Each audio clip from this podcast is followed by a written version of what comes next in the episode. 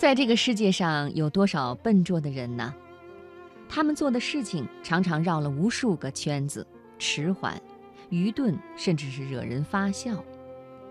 可是他们所为的目标，无非是想把你拥在怀里，把他们认为最好的东西都双手奉上，仿佛你还在摇篮里那样一无所知、一无所有，尽情地享受他们的呵护与照料。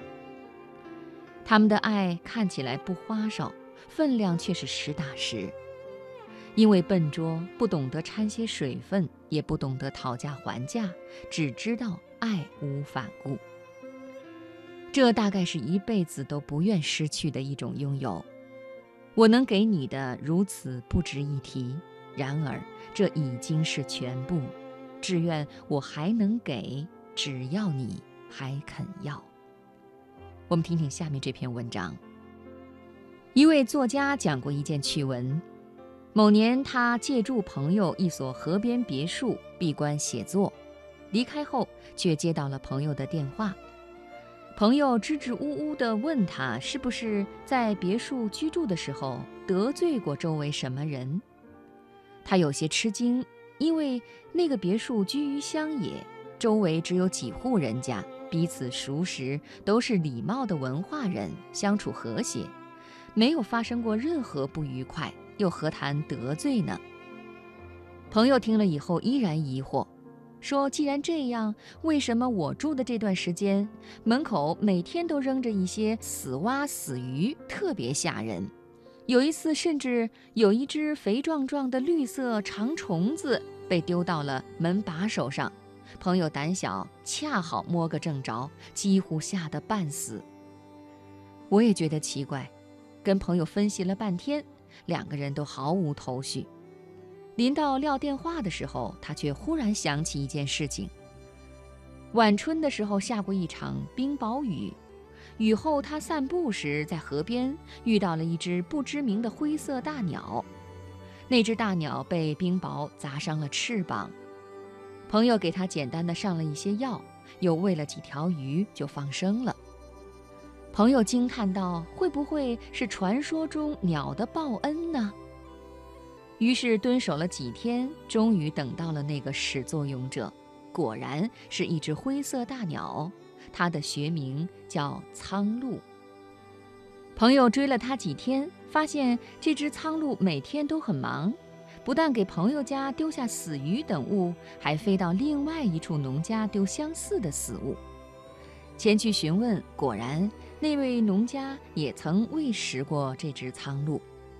最有趣的是，农家说苍鹭还会观察，如果是当天收下了某条死鱼，第二天出现在门口的还是死鱼；如果把某只死虫丢在门外之后，就不会再收到虫子。朋友连连称奇，眼前生生浮现了一位英俊骑士。用带着磁性的声音，无奈又温柔地伸出手来，摸了摸对方的头。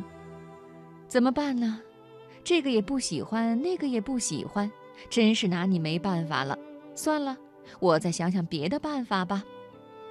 简直带着不可思议的奇妙暖意。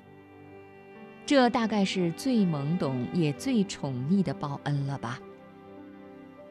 我的新书发行，在朋友圈和微博上都发了消息。母亲打电话问我：“姑娘啊，看你发了新书，妈能帮你做点什么呀？”我说：“妈，您别受累了，真不用帮忙。书我给您摆到床头，喜欢您就多看两眼。”母亲笑呵呵地说：“好嘞。”过年回家，亲戚见了我都抱怨说。你妈这几个月呀，麻将都懒得打了，跟我们吃个饭吧，手机也不离身，巴巴的盯着，手指不停地按呀按，也不知道忙些啥。我也有些好奇，便问母亲到底在做什么，是不是迷上了某款手机游戏？母亲起初不讲，后来禁不住我盘问，只得有些不好意思地说：“我我就是在给你点赞呐，点赞。”我一愣，妈，你怎么点的？母亲说：“我听人家讲，要是一个人的微博点赞越多，就是人气越高。我眼睛花，也看不太清楚，没法给你写什么，就一个劲儿的点赞呗，也容易呀，不累，每天一直按就行了。听得我真是哭笑不得。微博点赞，每个 ID 只有一次权利，母亲反复的按，完全是无用功。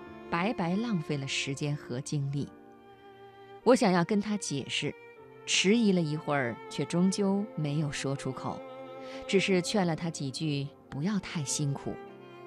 我想他这么努力的让自己有用起来，尽自己的所能宠爱着自己的女儿，辛苦地创造着微弱却温暖的情感价值，我还有什么权利让他失望呢？这篇文章注定是不能让他看到了，就让他愉快地为我点赞，活在帮到女儿那种心满意足的快乐中，挺好的。